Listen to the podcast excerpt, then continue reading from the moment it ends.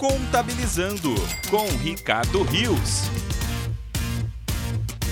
Olá, amigos do Portal Contábeis, e no podcast de hoje vamos continuar falando um pouco sobre o que o IFAC recomenda para a formação dos profissionais da contabilidade.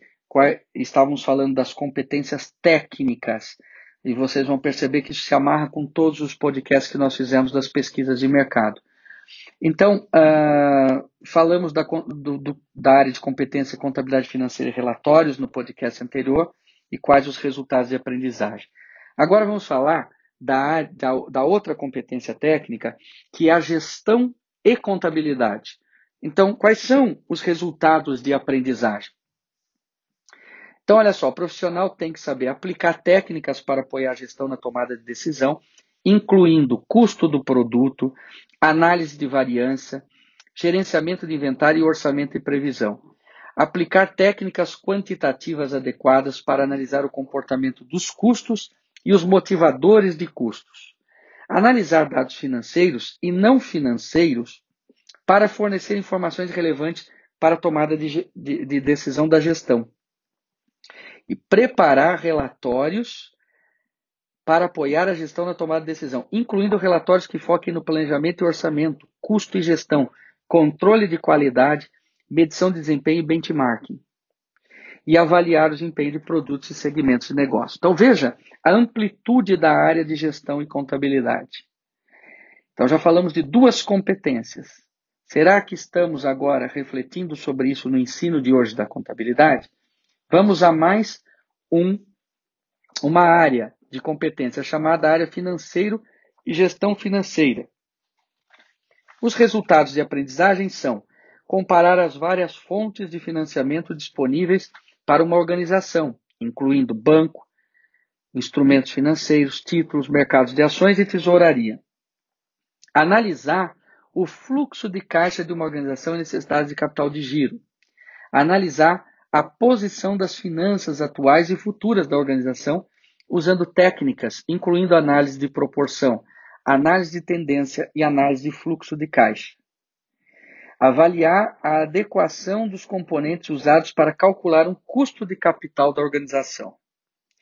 Aplicar técnicas de orçamento de capital na avaliação das decisões de investimento de capital.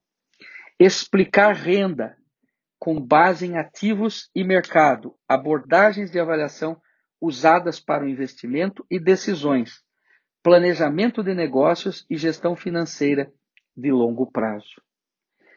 Na área da tributação, que é outra área de competência, explicar o cumprimento da tributação nacional e requisitos de arquivamento, ou seja, o compliance.